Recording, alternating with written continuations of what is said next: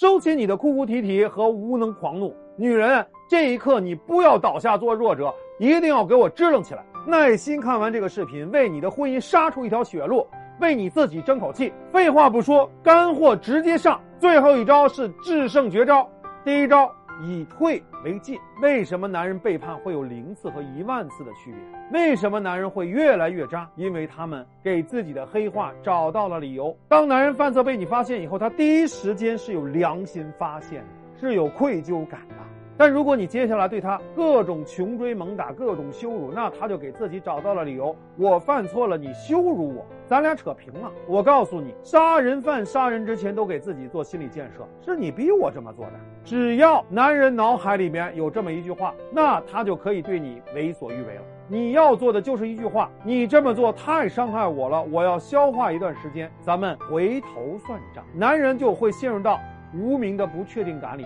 他不知道你要做什么，同时又找不到理由豁免自己的罪行，这对他就是最大的精神控制。第二招以推为拉，很多妻子发现男人在外面有人的时候，就会忙着去修复感情，忙着让男人和外面女人断，但是效果正好相反。你越是努力想要修复，他就越是沉迷其中；越是想让他和外面断，他就越是藕断丝连。所以在这个时候，内核强大的女人要做的恰恰正好相反。你告诉他，如果你想跟这个女人在一起，我不拦着，只要你付出足够的代价，给我足够多的补偿，我是不负责挽回感情的。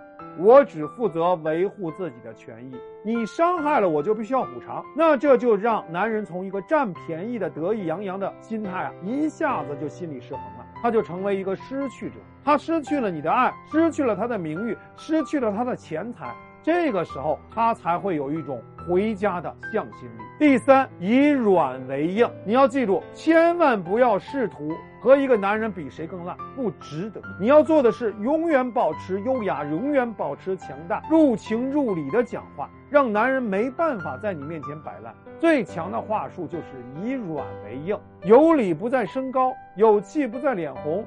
你可以做一个微笑的刺客，笑着说出让他最不寒而栗的话，啊，比如说你可以说啊，因为我对这份感情很认真，我爱你爱的深，爱的越深，恨的越深，现在趁我还有最后一丝理智，还能跟你好好说话，但如果你今天不听我的劝，执意要伤害我，我告诉你，明天我就会采取行动。